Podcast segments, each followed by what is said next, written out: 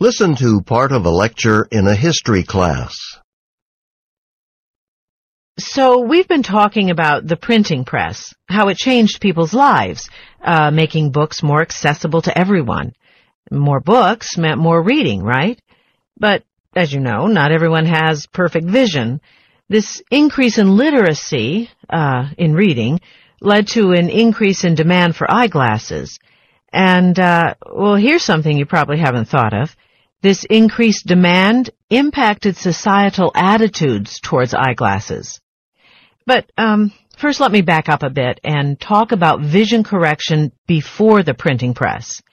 And um, what did people with poor vision do? I mean, especially those few people who were actually literate.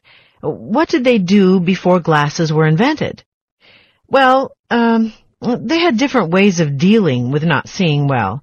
If you think about it, poor vision wasn't their only problem. I mean, uh, think about the conditions they lived in. Houses were dark.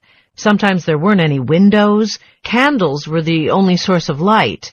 So in some places, mm, like ancient Greece, for example, the wealthiest people with poor vision could have someone else read to them. Easy solution if you could afford it. Another solution was something called a reading stone. Around 1000 CE, European monks would take a piece of clear rock, often quartz, and place it on top of the reading material. The clear rock magnified the letters, making them appear larger. Uh, well, it's like what happens when a drop of water falls on something. Whatever's below the drop of water appears larger, right? Well, the reading stone works in a similar way. But rocks like quartz, well, quartz of optical quality, weren't cheap.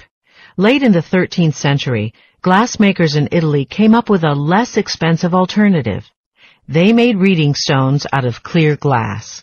And these clear glass reading stones evolved into the eyeglasses we know today.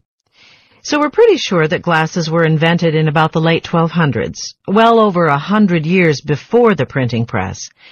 But it's not clear who exactly invented them first, or exactly what year, but records show that they were invented in both Europe and China at about the same time. By the way, we call this independent discovery. Independent discovery means when something is invented in different parts of the world at the same time, and it's not as unusual as it sounds. You can look at the timeline charts in the back of your textbook to see when things were invented in different cultures at about the same time to see what I'm talking about. So, now let's tie this to what I said before about societal attitudes towards glasses.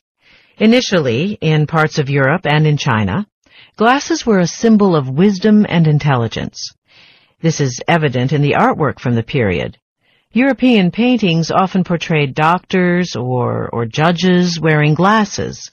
In China, Glasses were very expensive, so in addition to intelligence, they also symbolized affluence, uh, wealth. In 14th century Chinese portraits, the bigger the glasses, the smarter and wealthier the subject was. So glasses were a status symbol in some parts of the world. Now let's get back to the invention of the printing press in 1440. What happened? Suddenly books became readily available and more people wanted to read. So the need, uh, well, actually not only the need, but the demand for more affordable glasses rose drastically. Eventually, inexpensive glasses were produced, and then glasses were available to everyone.